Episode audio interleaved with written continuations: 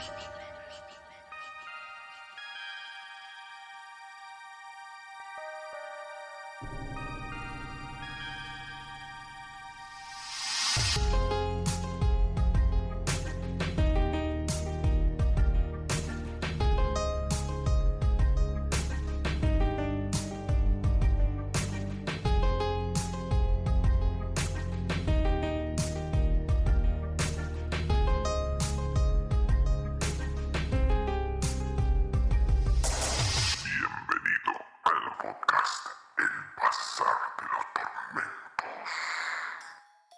Bienvenidos, bienvenidos nuevamente, queridos atormentados, al Bazar de los Tormentos.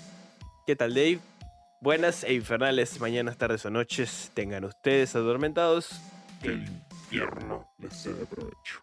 Sí, el infierno significa familia. Se tenía que meter retras Stitch. Tenía- y ya está entrando justo en Halloween. Claro, estamos Hay que darle participación a Retro Stitch. falta poquito. es la nueva mascota del bazar. Claro. No sé por qué se parece a Stitch. Bueno, Stitch después de que lo recagaron a trompada. Y lo botomizado. Aparte. ¿Qué tal, Bam? ¿Todo bien? ¿Cómo va? Bien, bien. ¿Vos? Por semana bastante larga, te diré. Sí, Larga y dura. un poco. Sos un pelotudo. Un poco, un poco para mí también.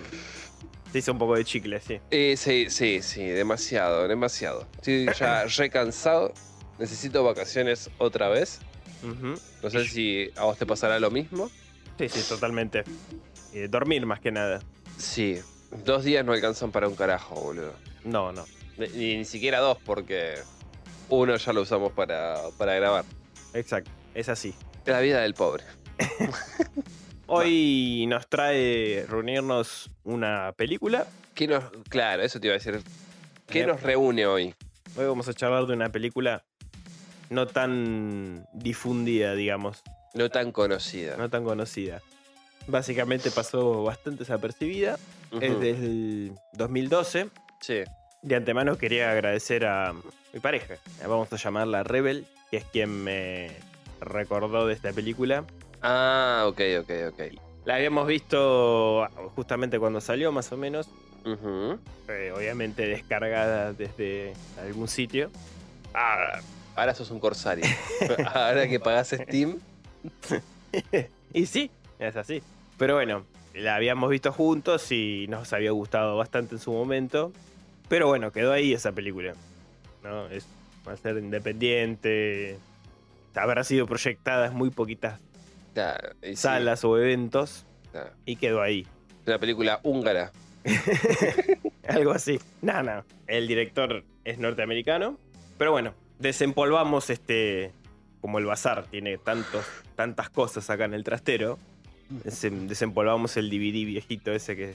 Es inconmensurable todos los objetos del bazar. Por eso, entre estos trastos olvidados, encontramos el, esta película, ¿no? Que también cuenta con una secuela que no Vale. le hace honor. Igual llamarla secuela es un insulto, pero bueno. Bueno, Nah, sí. Vamos a contar bien por qué. Pero bueno, vamos a charlar más o menos de qué va la peli. Cosa de que el que nos esté escuchando le venga gana de, de verla y después, bueno, que nos comente, que nos diga, me gustó, no me gustó, le faltó esto, la conocía, no la conocía. Y así, ¿no? Eh, vamos a aplicar esta, esta dinámica. Dale. La cara de Dave. Eh, eh, Ti- arranquemos. Está, está, yo ya sé lo que le pasa. Está que le pica el culo que quiere bardear a la segunda, a la secuela. Sí, sí, les adelanto que no es buena la secuela. No, no. Así que por eso entiendo el Eh, eh. sentimiento de Dave. Es todo lo. Lo que no se tiene que lo hacer. previsible que uno podría esperarse de una película. Sí, lamentablemente sí. La cinta, como decíamos, se llama El Pacto, es del 2012 y nos cuenta una historia de fantasmas. Básicamente es una historia de fantasmas, un poquito atípica, si queremos llamarla así. Por lo menos atípica de lo que es el formato del terror hollywoodense, ¿no? Mm. No tiene la misma dinámica. No es el conjuro, no es. No, eh, tiene, no, no tiene los mismos condimentos, pero sin embargo creo que lo logra bastante bien. Logra No. bastante bien transmitir el terror y no abusa de los jumpscare. No, no abusa de jumpscares, tal cual. Y bueno, los fantasmas que no. Las almas en pena, que nos gusta mucho acá en el bazar hablar de, de las almas en pena. Como decíamos, era una producción independiente. Esta película se trató de un proyecto de este director, Nicholas McCarthy, que en su momento hizo un pequeño corto y después de ese corto salió la, la película en cuestión. ¿Y el corto de qué era? No, presenta, si no me equivoco, uno de los, de los personajes. También una chica siendo echada por. Ah, bueno. mm, Más o menos es lo que va a ocurrir en la película, pero en versión corto, ¿no? Claro, era como un preámbulo. Claro, exactamente. Obviamente con otros actores y eso, porque ahora vamos a conversar, pero justamente el personaje principal, digamos, que es el de mayor monta que tiene la película, junto al policía. Esta chica Annie como el policía son los más o menos que se han visto en algún lado. Ahora bien, la trama del pacto del 2012 se centra, como decíamos, en Annie. Sí. Es una chica bastante solitaria que se alejó de su madre apenas pudo debido a la violenta crianza que tenía. Claro. Era una madre de antes. Sí. Digamos, la, la cagó jotazos. Una madre que era psiquiatra, psicóloga, psicopedagoga, Claro, unos métodos muy eh, ortodoxos. que hablaba a través de, de las acciones. Sí, de los objetos también. También. Y todo empieza, o todo comienza, cuando su madre muere, justamente. O sea, la historia empieza cuando la madre ya no está entre nosotros. Y justamente la hermana le pide que por favor vuelva a su casa, que está ubicada ahí en San Pedro, ahí en Estados Unidos, eh, yendo para Texas, supongo. San Pedro, toda Sí, esa zona, sí, debe esos ser. nombres así latinos se, se acercan a, a lo que sería el Nuevo México o México en sí.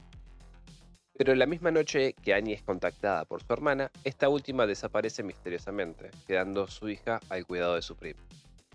Annie finalmente se dirige a la casa de su madre descubriendo efectivamente que se desconoce el paradero de su hermana.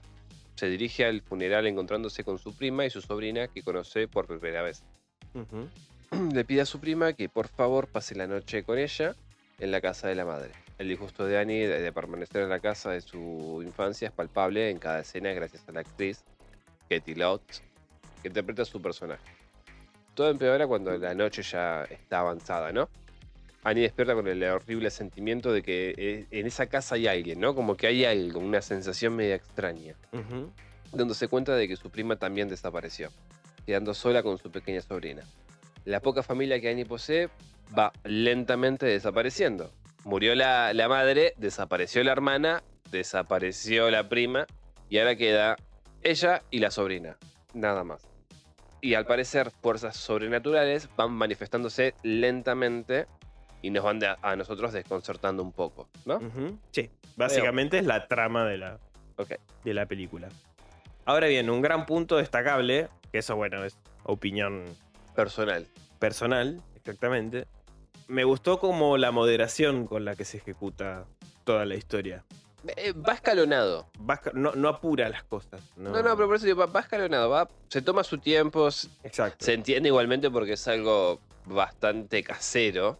Sí, Digo casero, pero no quiero decir que es- esté al, no sé, al grado o a la altura de películas que se hicieron con dos mangos. O sea, acá hubo inversión, hubo plata, no mucha como en Hollywood, y se Pero- aprovechó. pero se aprovechó bien. Hay ciertos planos que son como muy rudimentarios.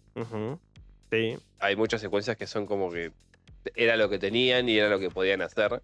Sin embargo, la película no está mal ejecutada. no. No, no, y la historia podría sonar trillada, pero también tiene sus buenas vueltas de tuerca. Realmente, algo original ya no hay.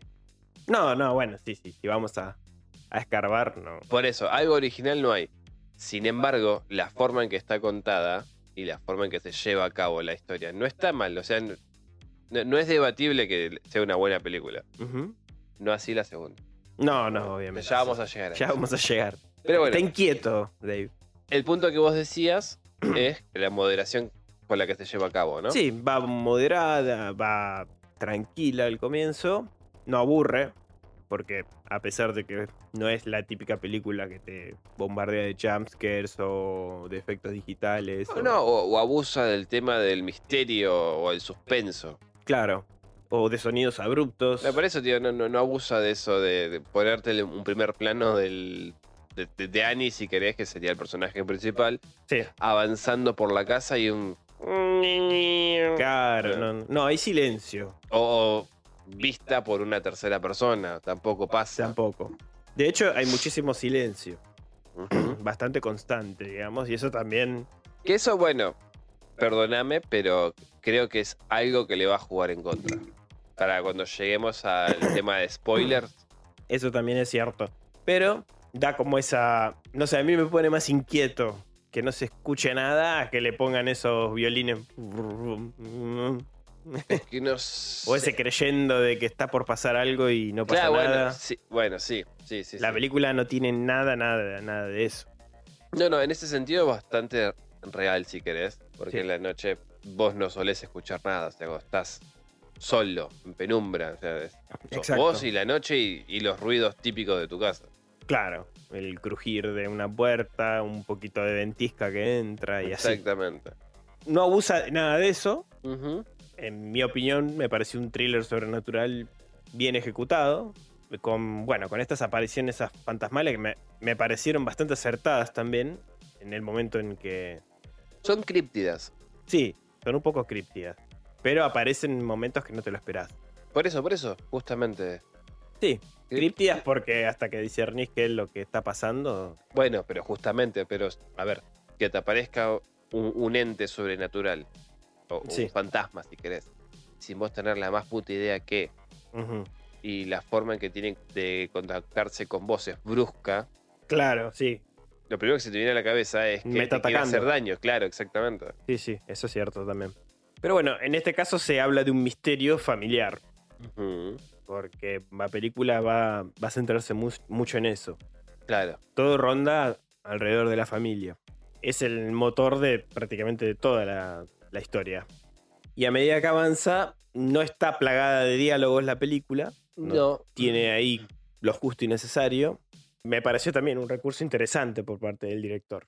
Este tipo de películas de fantasmas es como que siempre encuentran un diario como prácticamente te dice todo lo que está pasando o, viste, como que hay cosas muy evidentes. En cambio, en esta película no. Se juega mucho con elementos como fotografías, recuerdos.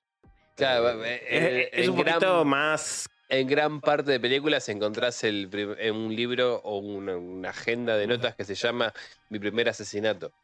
claro. eh, Si bien es verdad que hay muchos asesinos en serie, o hubo muchos asesinos en serie que llevaban un registro, por ejemplo, no sé, ahora se me ocurre el monstruo de los Andes, llevaba un registro, claro.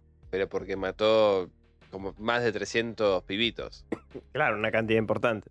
Y los llevaba justamente porque el recordarlos lo hacía excitarse, Claro. le despertaba el líbido. Pero bueno, otro, otro recurso acertado, si podemos decir que tiene esta película, son los pocos personajes que involucra. O muy poquitos. Muy poquito, sí. Siendo el centro de todos los misterios, la casa de la madre de Annie.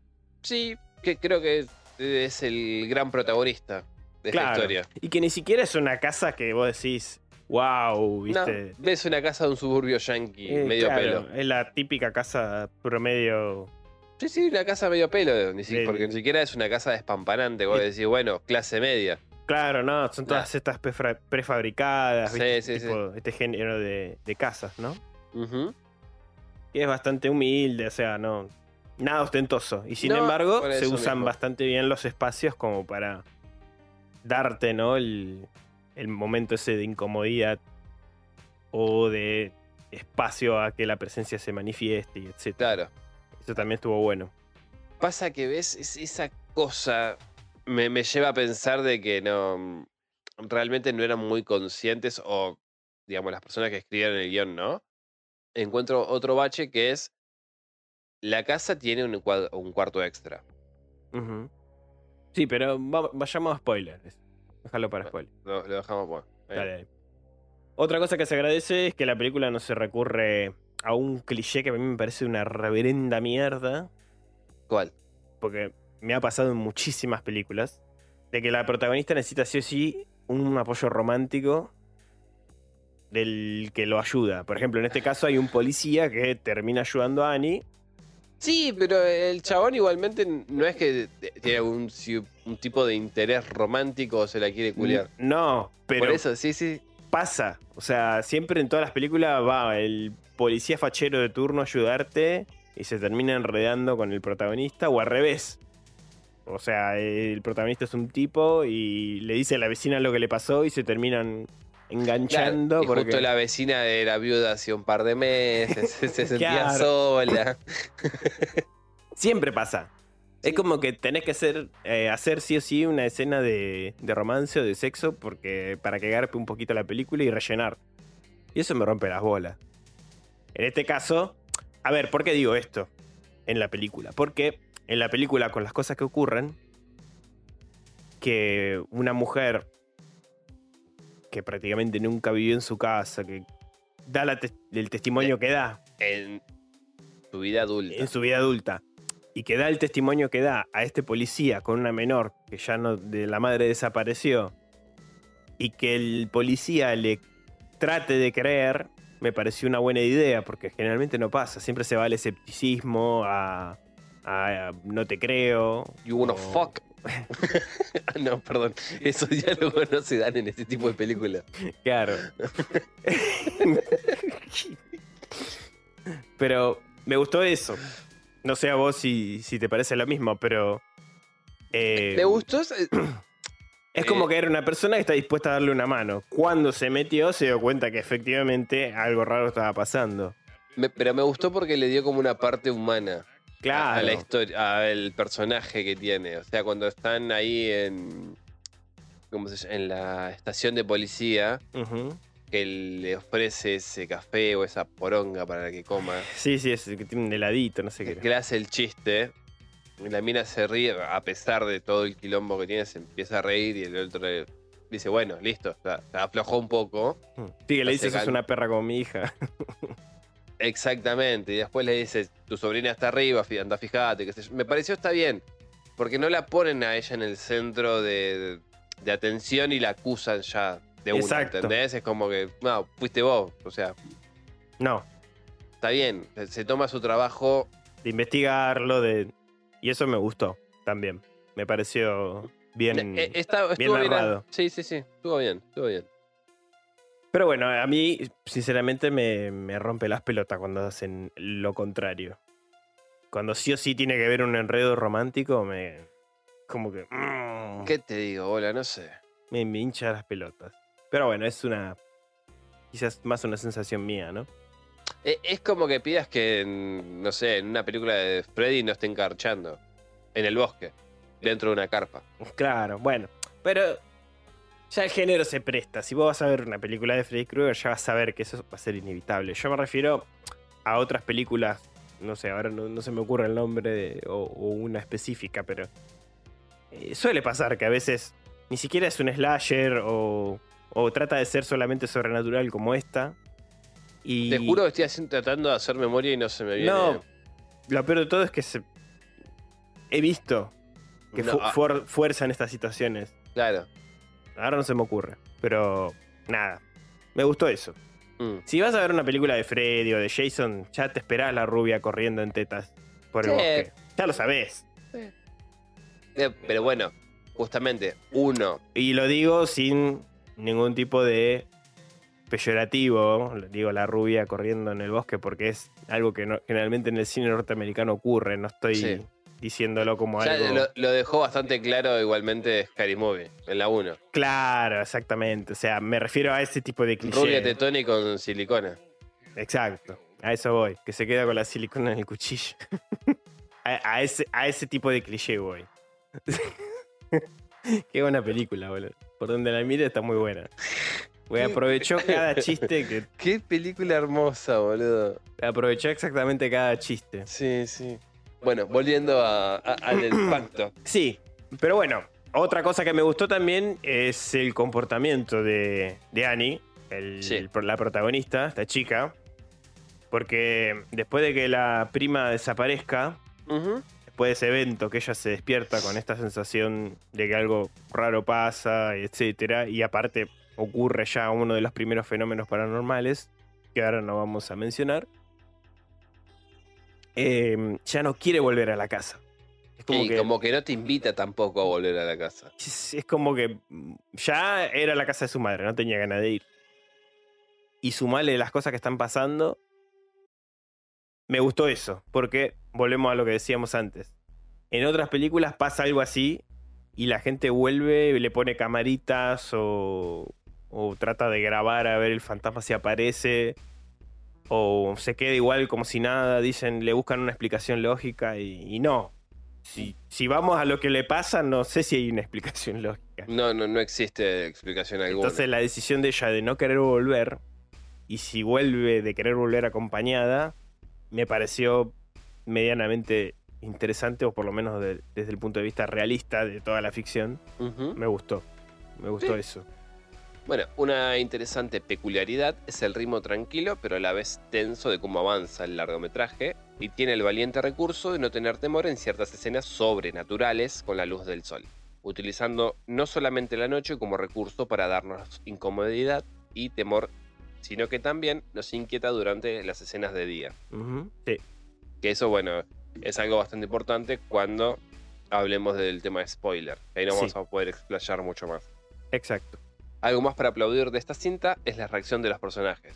Annie tiene comportamientos bastante acertados, como por ejemplo no empecinarse en permanecer en la casa encantada. Por sí, el algo que decíamos. sí, es justamente eso. También plantea dilemas en el personaje de Annie, ¿no? Ujú, Como debe permanecer investigando lo que ocurre en la casa de su difunta madre, qué hará con la sobrina, cómo regresa a aquella casa infestada para seguir indagando. A pesar de no ser una producción que disponga de un rico presupuesto, las apariciones y los personajes y los efectos visuales son sumamente destacables, como también su fotografía y la banda sonora. Redondeando, El Pacto es una excelente opción para disfrutar de un buen tráiler sobrenatural.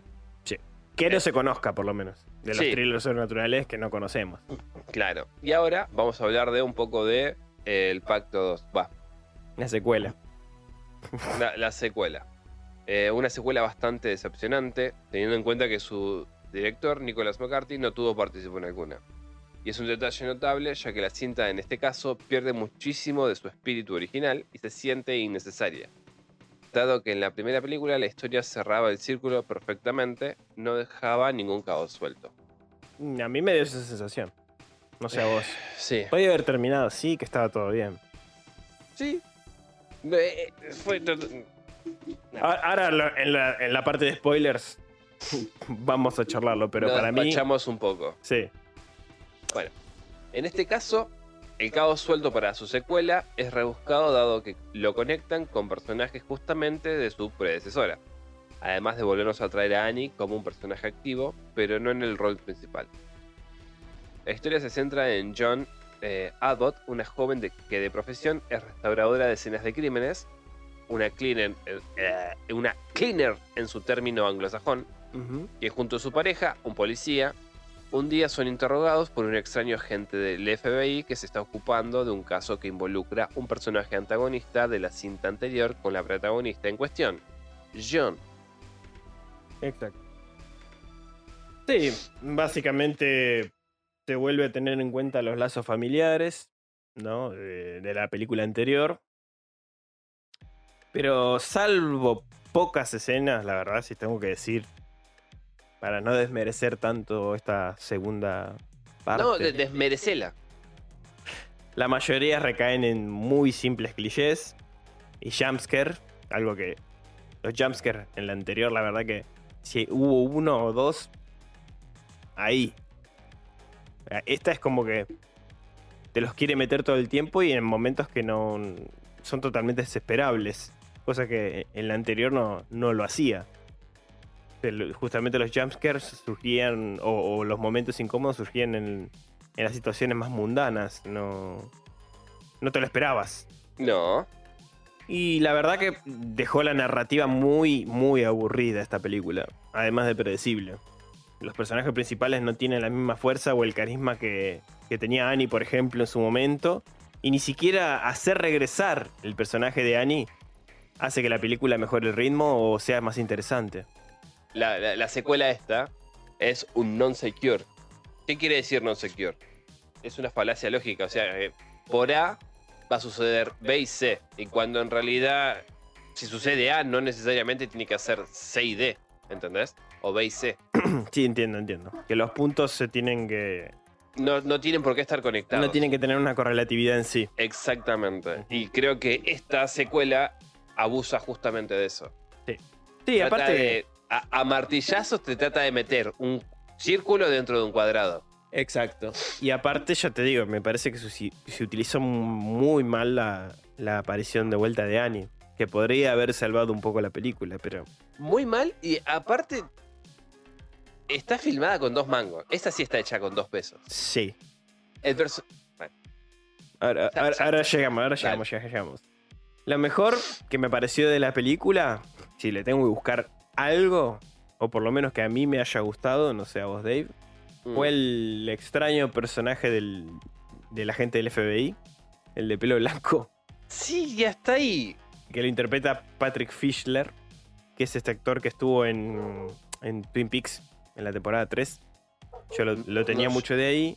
No llega a la temporada 3. Eh, bueno, Mulholland Drive, que es otra película de David Lynch. ¿Cómo se prestó para eso? Habrá hecho, no sé. Sí, muchachos. ha hecho- Le debía plata ahí. Suele hacer cosas independientes, igual, no tiene drama el chabón. Eh, estuvo en Twister también, creo, y si no me equivoco, yo lo, lo vi en Speed, eh, Velocidad, con Keanu Reeves y Sandra Bullock. Máxima velocidad. Máxima velocidad, sí. No, bueno, Speed es. eh, me, Sí, me refería sí, al título como debería ser. Claro, claro, pero máxima velocidad es. Está buena, la primera está buena, la segunda derraparon, pero bueno, a mí por lo menos me agradó el personaje de, de ese actor, ¿no? De este, porque aparte me recordó un poco al, al de Twin Peaks, el agente Cooper, pero al revés. No le gustaba el café, era un cara de verga hablando, Sí, y Cooper es todo lo contrario. me pareció en exceso pedante. En exceso. Fue como. Está bien, sos el más poronga del FBI. Pero no es necesario que seas tan, tan pedante. Tan intenso.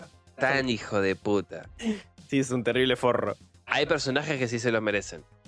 Sí. Pero bueno, lo destaco de la película porque por lo menos me dio un momento de gracia, me, me, me tuvo ahí riéndome de lo forro que era y bueno, porque la verdad que después el resto, Nada. O sea, nada y nada y nada. ¿Te parece si pasamos al tema spoiler? Sí, sí, sí, yo estaba por, por terminar. Estaba por decir que la verdad que el resto de los actores, inclusive Annie, que no brilló para nada. Eh, bueno, esta chica, para mencionar algún papel en la que la haya visto, fue en Mad Men. En la serie Mad Men. No, no. Eh, no tuvo un rol Protagónico. trascendi- claro, protagónico trascendiente, pero estuvo bien. Después no, no la vi más. No, o por lo menos de haberla visto, no. La, se le destaca mucho la heterocromía que tiene, ¿no? Ah, bueno, sí. Es natural, no, Claro. no, no, puso- no se puso lentes. Mm. Bueno, Pero no, bueno, ni siquiera ella pudo salvar la película para mí, no, no. no. Es, todo el tiempo se siente soso. Los diálogos justamente en esta abundan y son. Nada. Sí, es una mala actuación. Una- la verdad, una secuela para olvidar. Lo- incluso los eventos paranormales me, me abu- me aburrieron un montón.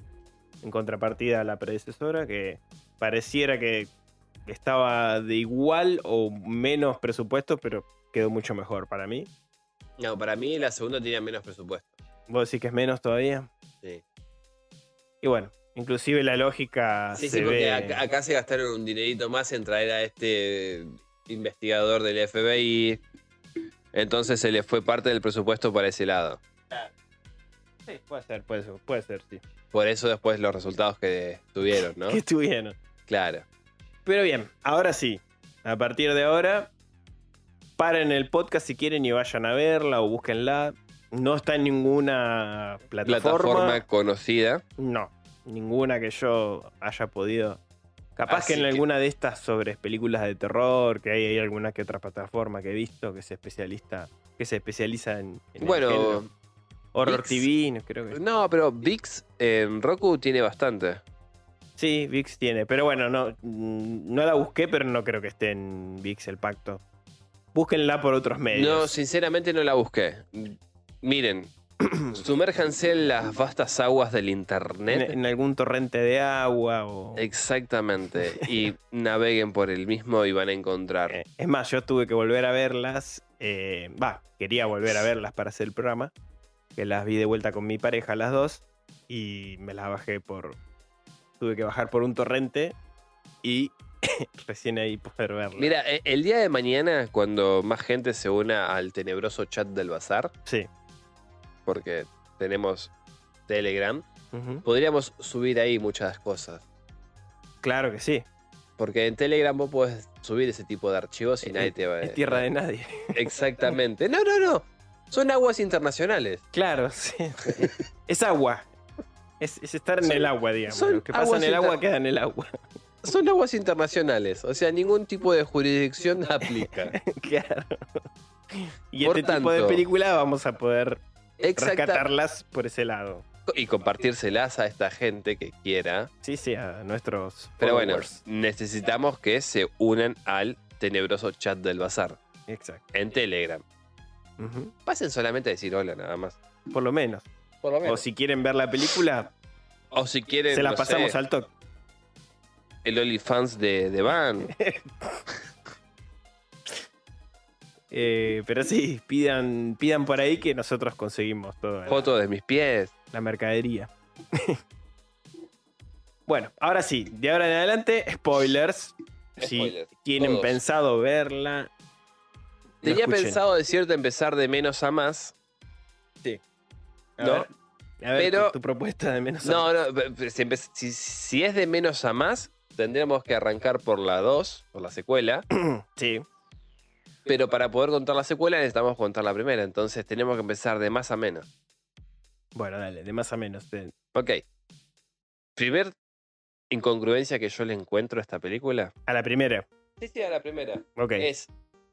Si bien eh, la hermana de Annie, que no me acuerdo cómo carajo se llamaba, vivía con la madre, sí, tenían las, las dos junto con su hijita en esta casa.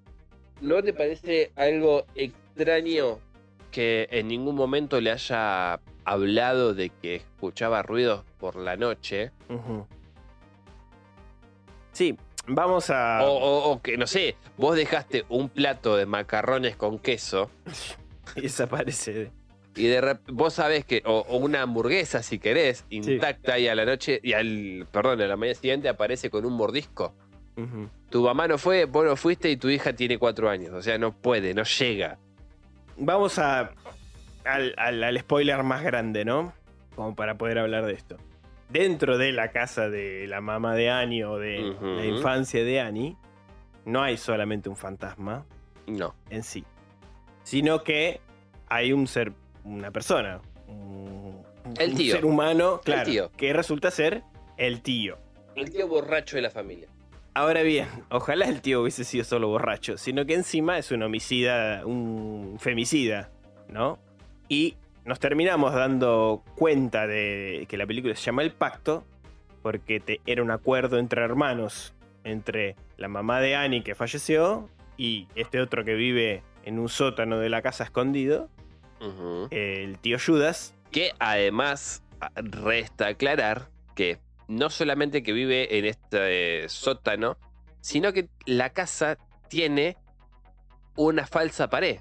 Exacto. Que eso es a lo que yo quería llegar también. O sea, vos salís de tu- de tu casa, ¿no? Y tiene varias ventanas. ¿Nunca te preguntaste por qué esa ventana en particular que está en el lado derecho a- pudiste acceder? Mm. Sí, ¿O por qué, si la casa tiene tal y- tales dimensiones, por, de- por fuera, ¿no? Por dentro es tan chica. Sí. Bueno, eso habría que. O sea, de Annie me lo esperaba. Que no se pregunte tal cosa o, o no se lo explique porque ella se fue hace mucho tiempo. Mm. No sabemos exactamente en qué momento se dio este pacto entre la mamá y el tío. Capaz que fue cuando Annie se fue. Pero no- conocemos. en sí no nos explica eso la película.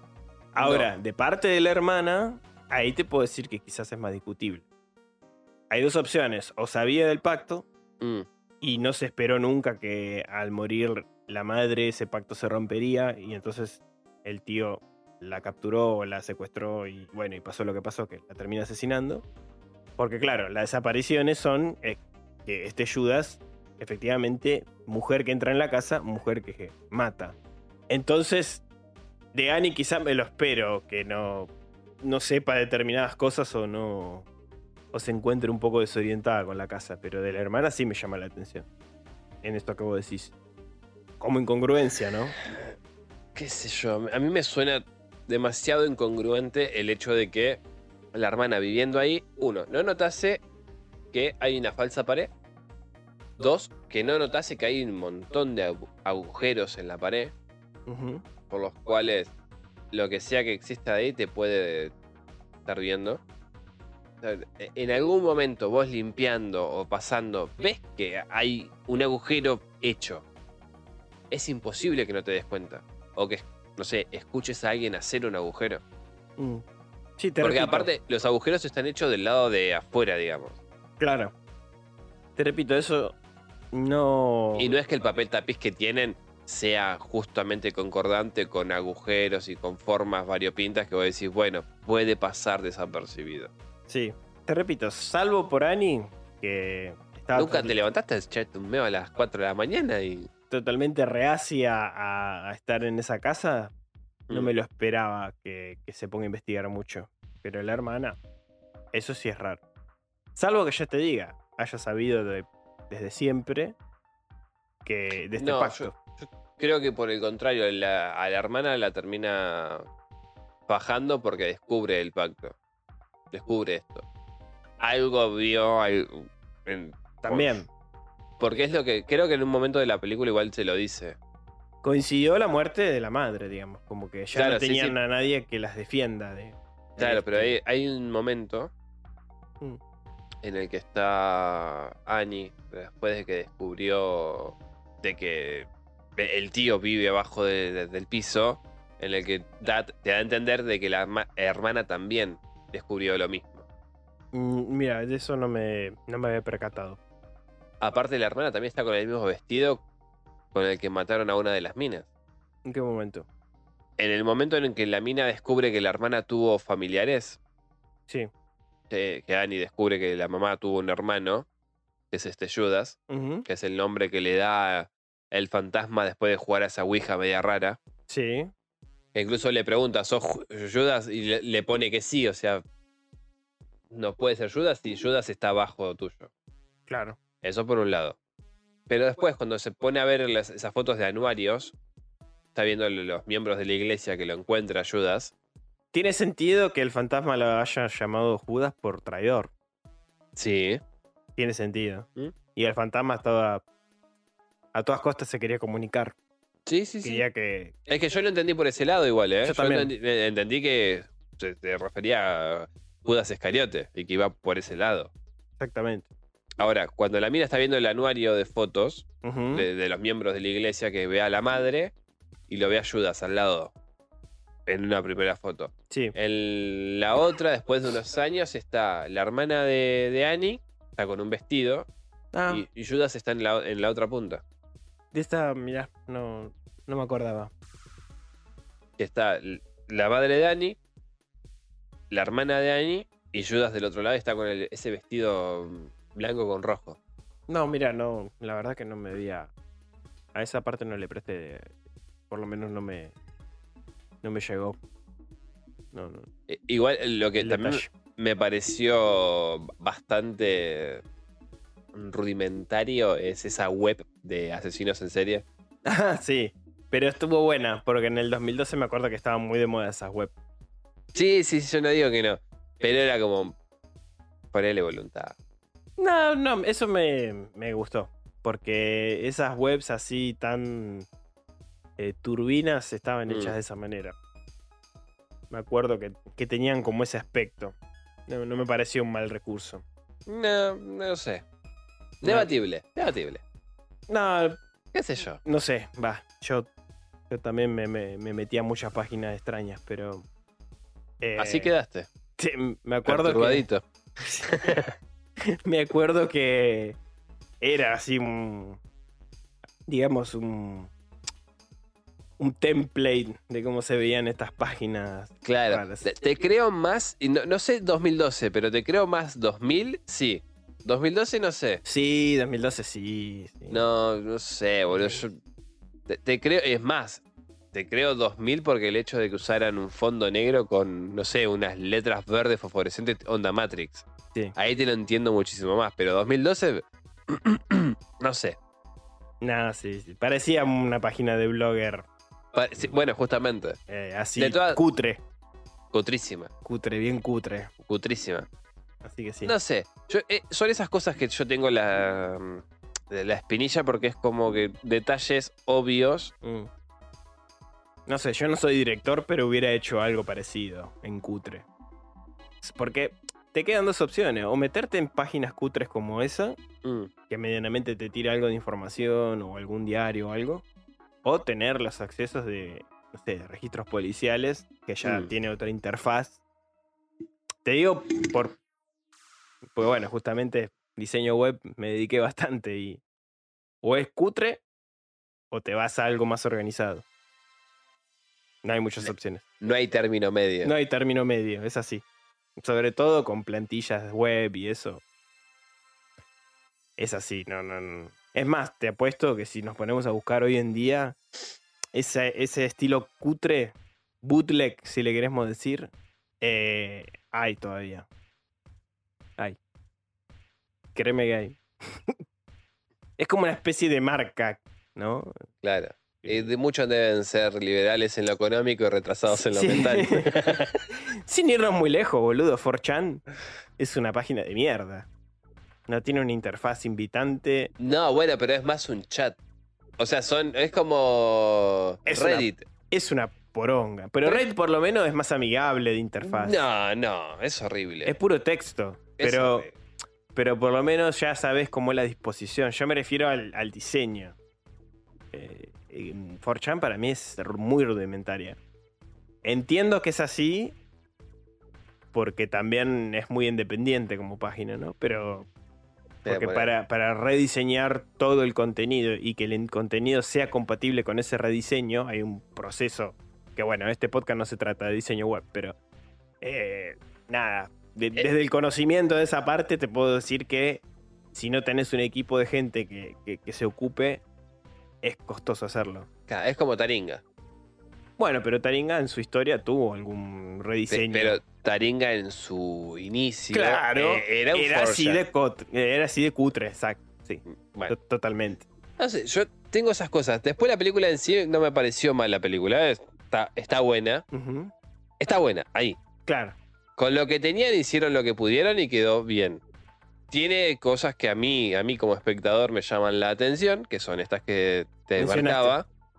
Ya la secuela no. La secuela Yo- es un carnaval de estupideces. Ah, yo para decir lo que me gustó o no me gustó de la primera, bueno, que me gustar me gustó porque si no no estaríamos hablando en este episodio, ¿no? Pero lo que me gustó fueron justamente eso, que me pareció una película, un, un thriller así paranormal distinto.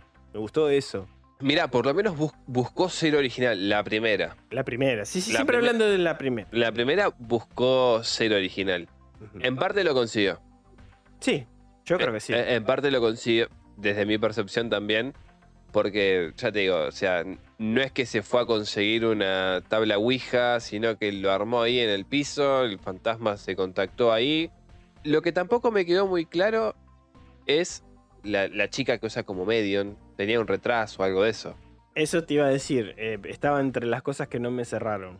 Lo único que le hubiese cambiado a la película, dejando todo como está, ¿no? Mm. Era quizás el aspecto de, de la chica vidente. E- Es muy parecida a Coso, a Anya, del Club de la Medianoche. Sí, tiene una, sí, la nariz parecida, así como los rasgos. No, a ver, la chica no es que tenía un retraso, era ciega y... Ah, ¿era ciega? Claro, claro, Ah, cataratas tenía. Te das cuenta por lo blanco de los ojos, no, no, no estaba... yo pensé que tenía un, un tipo de, de retraso. No, no, eh, se nota que fue muy discriminada en su momento y, y bueno, y encima es medio, bueno, es ju- rarita. En- Justamente por eso me, en el estado de Texas, me imagino que el bullying no debe ser. Pero por eso mismo pensaba que había sido, no sé, algún tipo de retraso que tenía la chica y por eso la molestaban. Nada, tiene esta percepción agu- muy aguda Mm, de, de sentir presencias y sumale que ciega, Claro. no ve un pomo.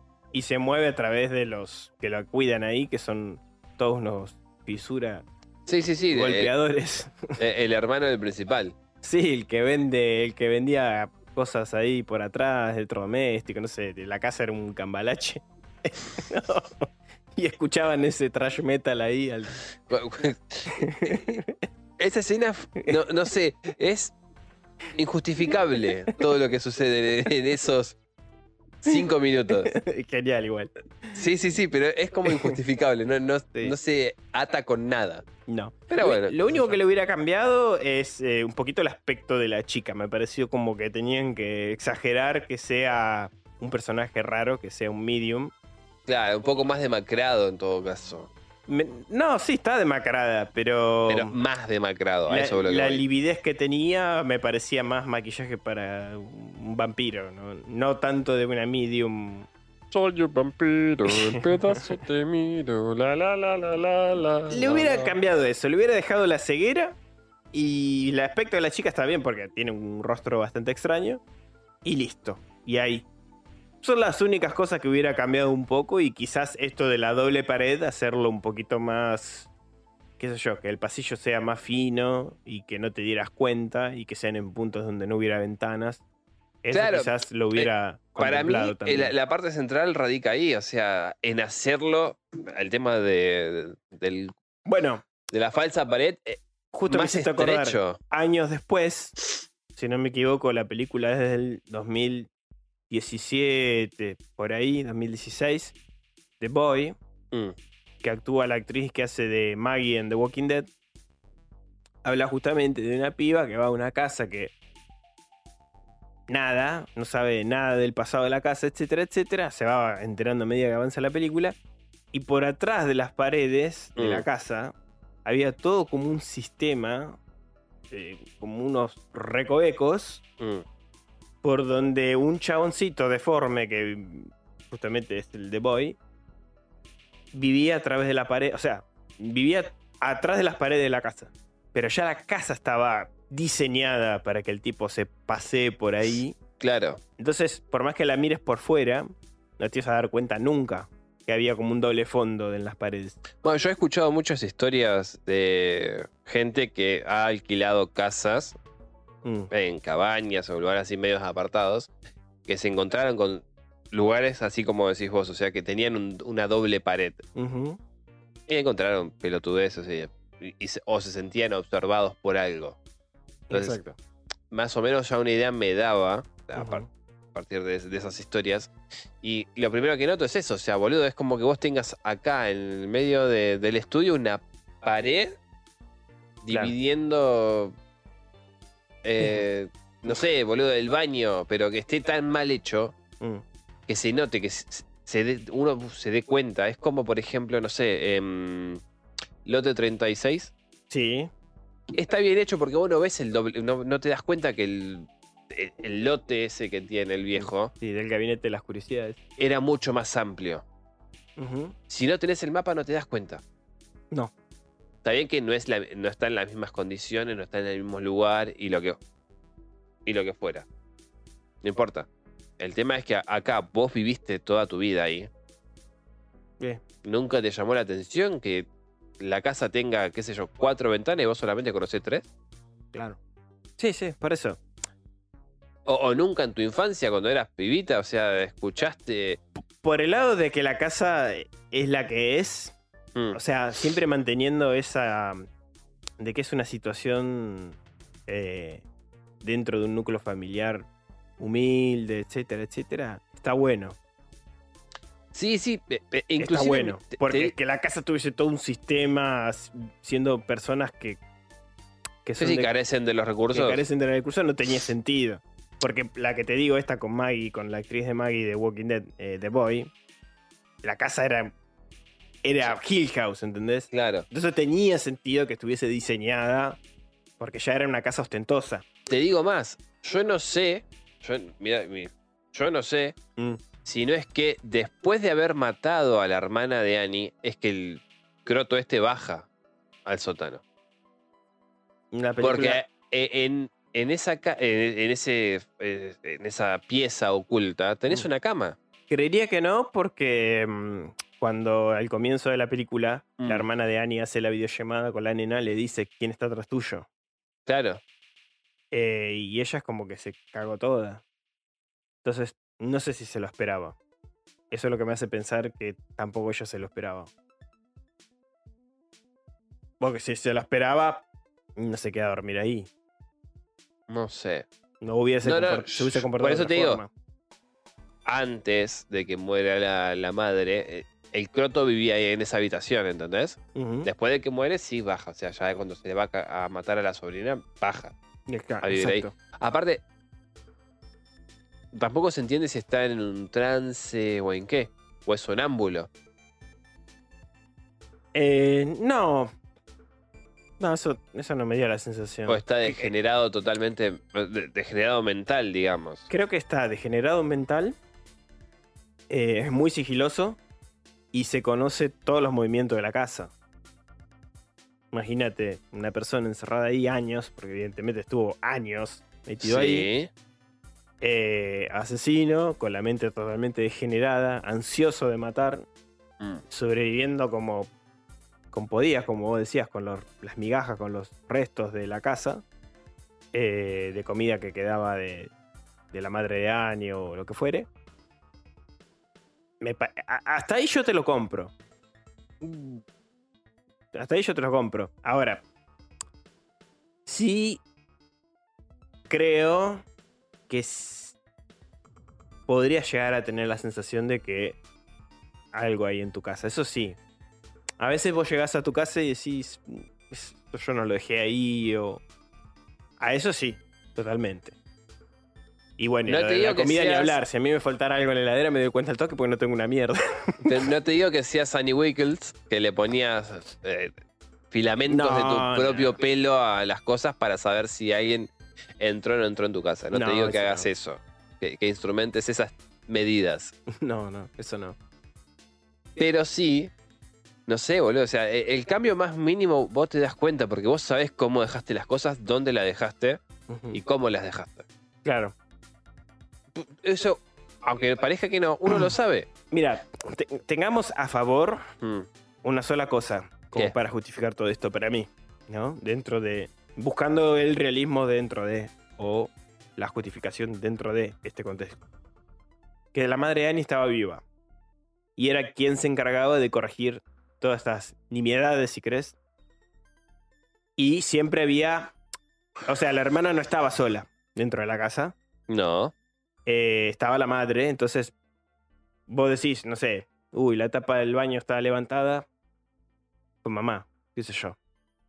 No te vas a imaginar nunca que había un tercero. Escuchás que alguien camina por la casa, "Mm, mamá se levantó a abrir la heladera. No vas a levantarte y a fijarte, salvo que le quieras ir a decir algo o que se diera una situación así, que evidentemente no se dio. Pero hasta ahí, No sé, entre yo, comillas, vos no estás solo. yo sí me levantaría. A ver quién es. Bueno, No, pero digo, a ver, es. Yo sí estoy por el. No, sé, vos me- chusma. no, boludo, pero si me levanto a las 3 de la mañana a echarme un clono y está el baño ocupado, me voy a quedar ahí en la puerta, o sea. Bueno, en ese caso sí, boludo, pero. Pero, nunca, pero vos, vos- vos entendés que el, a lo largo del tiempo que vivieron, la hermana Dani nunca lo hizo. Nunca se levantó, nunca tuvo un día de levantarse a las 3 de la mañana y, y encontrárselo. No, evidentemente no. Y si pasó, el tipo es. Muy, muy, muy sigiloso y se las apañó para nunca hacerse ver. A ver, busquémosle. Sí, sí. Sin, sin buscarle la quita pata al gato, me refiero, pero. Y después, bueno, el hecho de que viviera en completa oscuridad durante todo este tiempo, o sea, ah, tiene Sí. que cambiar también. Y aparte se conocía la casa como la palma de su mano. Podría andar en cualquier rocobeco que tipo esa- ya se la conocía. Ahora, ya te digo, la parte más real de la historia es Annie, por sí. De por sí. Sí, sí, sí. Que, que, ojo, no es que le esté tirando mierda a la película porque me gustó. No así la segunda que ya arranca como el culo. Ya cuando arrancó y vi que el policía no lo quería dejar entrar, dije, este, este pelotudo ya está, listo. Ya está.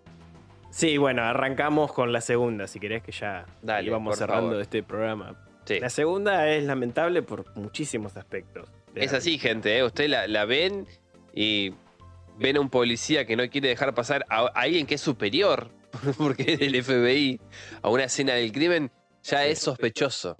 No me, no me disgustó, eh, o sea, cuando yo la vi en su momento, te estoy diciendo, ¿no? Cuando, Mm. la, cuando la vi en el 2014, cuando salió, eh, me llamó la atención que saliera la película y digo, bueno, la quiero ver. No me disgustó cómo empezaba con la chica limpiando los restos de Del que se voló la cabeza de un que se... Claro. Me pareció bastante bien Y el gordo ese mórbido que le pide el diente también me pa- También. O sea, hasta. Es como que esos cinco minutos de película me invitaron a ver el resto. Porque, Claro. A ver con qué me encuentro. claro, porque los restos del que se voló la cabeza estaban bastante bien. Me, me revolvió Sí. un poquito las tripas, estuvo todo bastante bien. Lo del diente con este desagradable que apareció ahí. Si no lo vas a tirar, dármelo, o sea. Claro, toda esa, toda esa escena cutre estuvo bien. Ahora, como vos bien decís, a partir de que el agente del FBI, que lo vi encima del actor y dije, uh, bueno, hay un actor que conozco. Y después va y. Y este chabón lo recibe así, el novio de la protagonista, que es policía. Quiere entrar a una, a una escena del crimen, le vas, te vas a plantar a un, a un tipo del FBI. No porque te vas sumariado. O sea, perdés tu laburo por jugarla de picante. Salvo que seas el viejo poronga que duerme con la escopeta abajo de la almohada. No, es que no- típico del pueblo que te podés hacer el poronga, "Eh, este es mi pueblo ahí. Bueno, ponele, te la justifico porque estás viejo, te crees que el- tu rifle es tu pito y, y bueno, y toda la historia, la mar en coche. Pero de ahí a que seas prácticamente un es cadete, gente. Es una gente. O sea, flaco, hacerte el poronga es como que anda a dirigir el tránsito, estúpido. no te puedes plantar al FBI de esa manera. Que bueno, igual después de todas maneras te das cuenta por qué se hacía el Sí, poronga, ¿no? Pero, igual, No tiene, pero vos la- eh, no tiene sentido porque yo estaba gritando culpable. sí, totalmente. Estaba gritando culpable. Otra cosa que no me gustó, bueno, tantas cosas. Pero la escena del crimen me pareció una, Una garcha. una mierda. Eso de escribir en el techo Él me enseñó el camino también. Es como- también es como que. Porque bueno, para que el que esté escuchando y diga la verdad que están tirando mucha mierda para la segunda parte, no la voy a ver. Lo que pasa en la segunda parte, en resumida, es que la protagonista June es. Era hija de la víctima que vemos en la primera película, que sería el, el espíritu con el que Annie se comunicaba. Exactamente. Annie, cuando la madre murió, le dejó de regalo, digamos, una, Una cruz. cruz con un... un, un tipo un rosario. Sí, un una, sí, una cruz con un No, no, sí, sí, de una nacar cruz. verde, ¿no? Tipo nacar. Bueno. Y la usó porque, bueno, qué sé yo, ¿viste? Por una de esas cosas de la vida, te dejan eso, con tu madre nunca tuviste buen trato, te fajaba toda la vida, bueno, la cuestión es que se lo dejó puesto. Eso parece que le permitió tener una conexión al espectro porque pertenecía en vida a la madre de la que vendría a ser las- la protagonista de la segunda película, June. La chica esta que es una eh, restauradora de escenas del crimen, ¿no? Se dedica a limpiar escenas del crimen, de crímenes. Así que nada, básicamente esa es la, es la historia de trasfondo. Y se da cuenta que es muy probable que el padre de ella sea Judas o este asesino. El policía, toda la película, nos trata de no hacernos darle cuenta que él tiene algo que ver con esto, pero no. Era un seguidor de este loco. Y bueno, nada, Que no termina siendo más que justamente el tarado este. el tarado este. ¿Qué otra cosa que tampoco me gustó pensándolo ahora que lo charlo con vos? es que ¿por qué mierda le decían Judas los demás si fue algo entre el espíritu y Annie? Porque el nombre de él real aparecía en la foto del... No tiene mucho... Salvo que Annie se hubiese puesto a gritar como loca. Eh, díganle Judas, díganle Judas. No, Judas fue una cosa entre el espectro y... Y Annie. Pero por eso no tiene sentido. fue una, fue una manera justamente, o sea, que este pacto se, se diera a la luz gracias a que ella usara la cruz y se comunicara con este espíritu. Pero salvo por eso, no tiene sentido que todos sepan que es el asesino llamado Judas.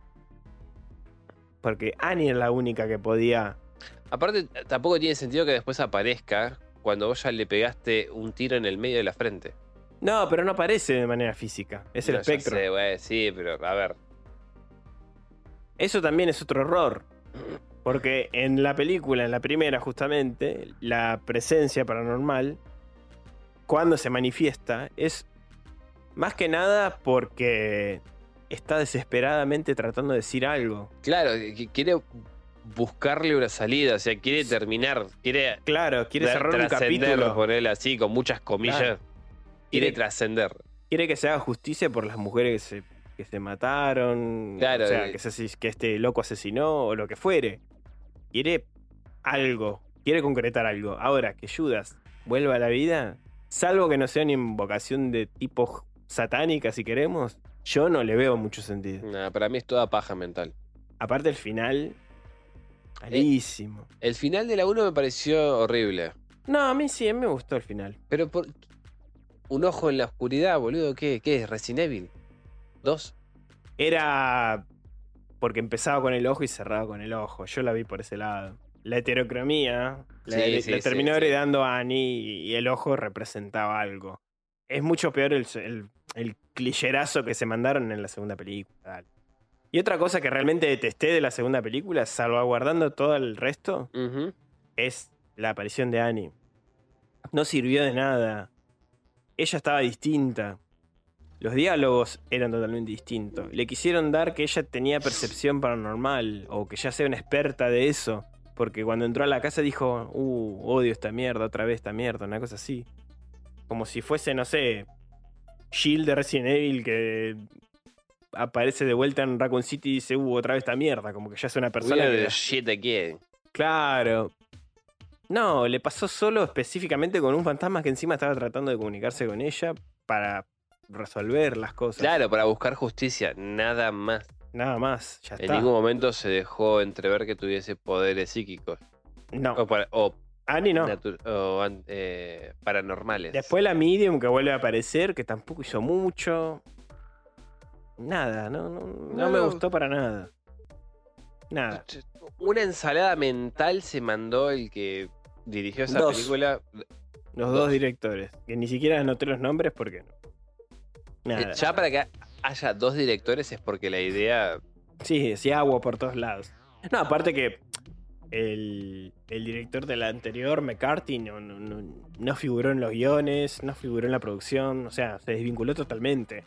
Al ser una película independiente le habrán dado un mango para los derechos, si querés, y forzaron esto de hacemos secuela de onda como pasó con el juego del miedo, cuando salió la primera. Bueno, sí, qué sé yo. la igual primera no estaba diseñada para seguir.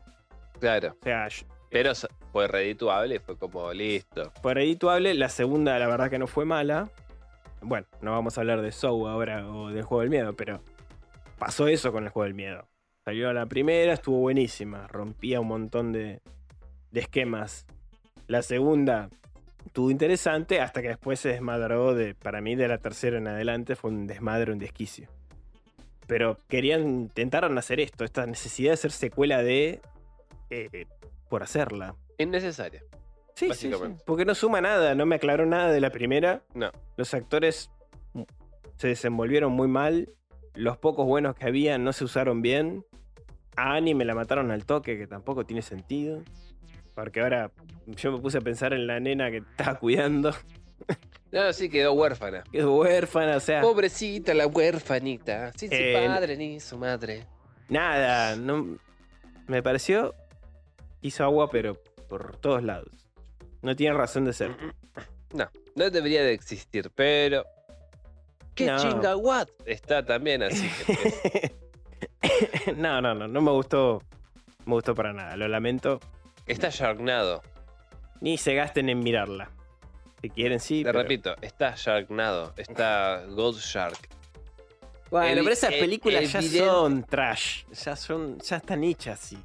¿Entendés? Bueno, esta al parecer apuntaba Esta- a ese nicho. Esta duele porque la primera se le nota que tiene ganas, que tiene. Bueno, la Que primera. tiene ganas de ser individual o singular.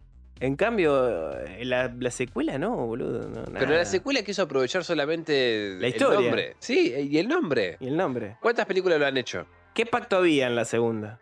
Ninguno. Ninguno. Ninguno. Ninguno. Es como Kickboxing 2. O sea, la primera. No, pero, pero, pero ¿por qué? Pero pará, pará, pero pará, pará.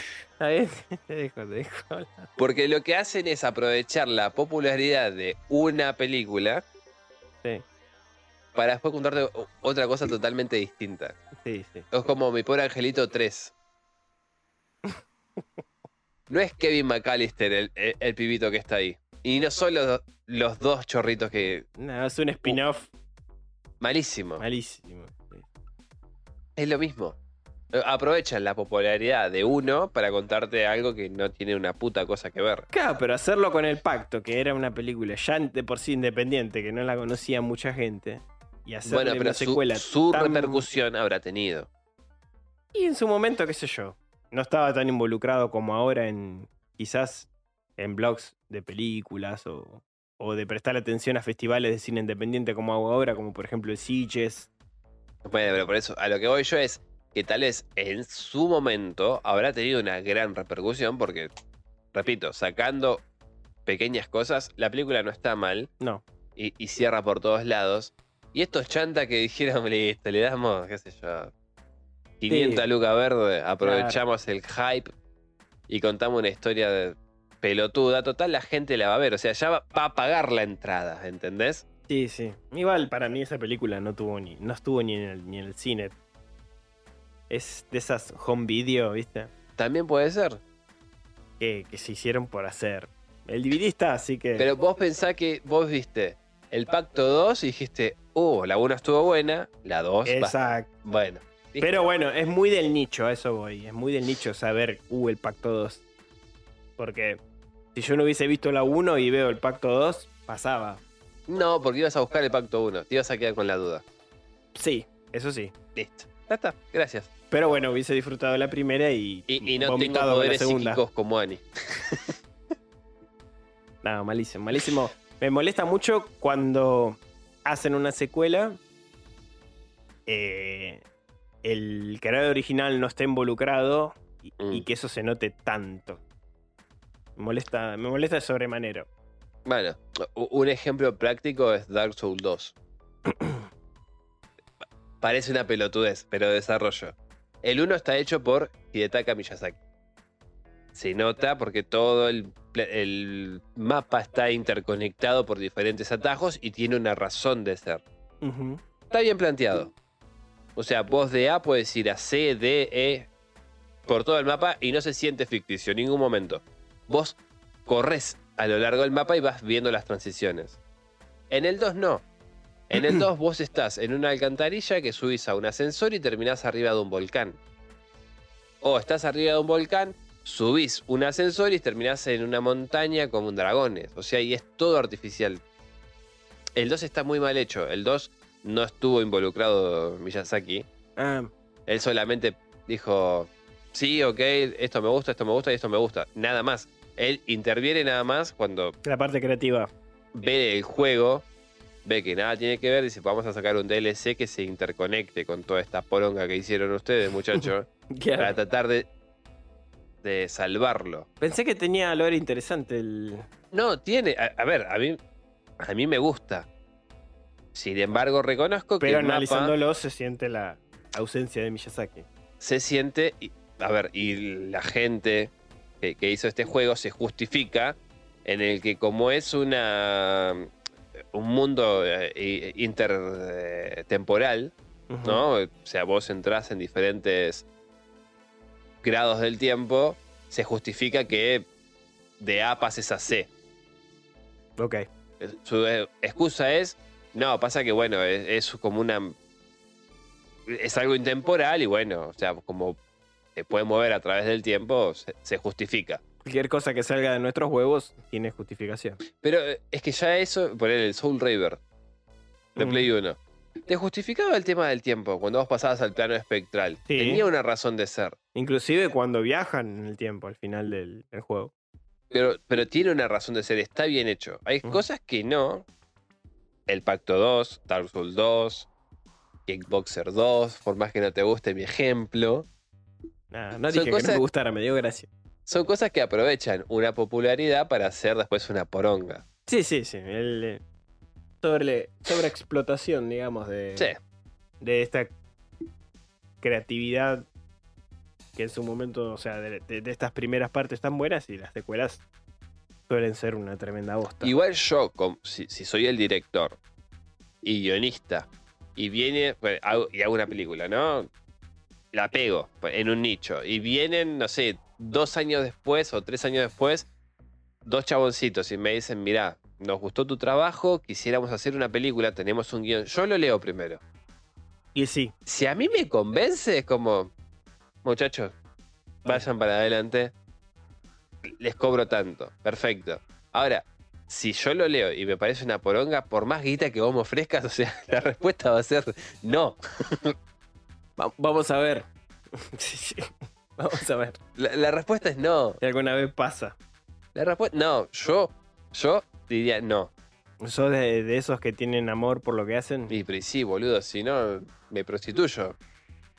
Eh, al- a ese grado, ¿no? De entregar mi trabajo para que lo haga otro y mal. Y sí, bueno, yo también pienso lo mismo. Me gustaría que. Si, si es una cagada, que sea la menor cagada posible. Pero respetame por lo menos la esencia. Acá ni siquiera se respeta la esencia. No. Acá la pisotean, se le, la mean encima, la zapatean y después de eso te dicen, y, y esto quedó de Ani. Claro, sí. Tal cual. Pero bueno, gente, hasta acá podríamos ya ir cerrando este programa. Sí, eh, dedicado a, a esta película que desempolvamos. Esperemos que sea de de su vuestro- agrado. De vuestro grado. Después, bueno, si, si les interesa la película, si la llegan a ver. Es más, si la quieren conseguir fácil, vayan al, tene- vayan al tenebroso chat del bazar, como dijo Dave, en. Telegram. Si no usan Telegram, se lo recomendamos. Está mejor Sí. que WhatsApp. Por lo menos como para interaccionar ahí y, y ustedes hacerse con la película y Claro. futuras series. Sí, sí. Después, bueno, si quieren pasarnos sugerencias, hablar de ciertos temas que, que se puedan incluso meter acá en el bazar, contarnos anécdotas. Lo que gusten. Los que gusten, el- lo tenemos ahí al pedo, al, al tenebroso chat, así que Tenebroso porque no, no, no para de acumularte la araña. sí, tal cual. Se está poniendo cada vez más oscuro. Y, y cada vez más polvo, pero bueno. Mm. ¿Qué sé yo? Los esperamos ahí. ahí. Des- bueno, nuestras redes O por Instagram, si quieren también. también. Eh. Darle, en Instagram tenemos que darle las gracias a Peste Menor. Sí, sí. Sí, un agradecimiento a Nicolás de su perfil de Instagram Peste Menor. Que eh, reacciona bastante seguido y nos Sí, y nos recomienda sus historias, así que recomienda sus historias. un enorme gracias. Así que, bien. Al Belga, un, un Sí. gran saludo. Belga, a ver cuándo vas a participar, la puta que te parió. O Belga, O belga, sí. o Verga, no sé. Sí, sí, a, a Ricardito Arjona. a nuestros oyentes de, de Estados Unidos ahí en Osborne, que tampoco. Gracias, Ricardito. A ver cuándo nos haces un programa. Podríamos hacer un programa dedicado a Arjona, de lo tenebrosa que son sus letras. Es verdad. Analizando cada, Ca- ca- cada cada, letra. cada fragmento de esos poemas. Podríamos Buscarle- empezar. Buscarle la parte oscura. Podríamos empezar con él. ¿A quién más? Bueno, los muchachos de Ashbourne, de. Allá otro, pará. Bueno, en realidad todos. No, bueno, eh, necesitamos nada, llegar hasta Paraguay, así desbloqueamos toda Sudamérica. Estamos bastante bien. tener Brasil, Chile, Argentina, Uruguay. Eh, bueno, y después gente de Perú, de Colombia, Sí, de. España también, Sí. mucha gente. así De- que- de- ah, bueno, a Mark también. Sí, a Mark también, gracias. No sabemos si les gusta o no, pero bueno. Nos escuchan. No se escucha. Eh, a ver, si no son masoquistas, creo yo.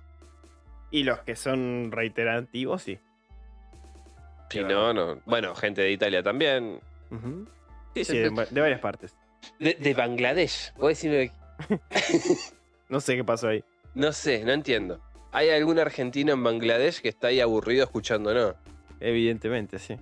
Tenemos ge- gente también en la India, o Barat, como les dicen ahora. Como se llaman ahora, mejor dicho. Así que nada, gracias, gente.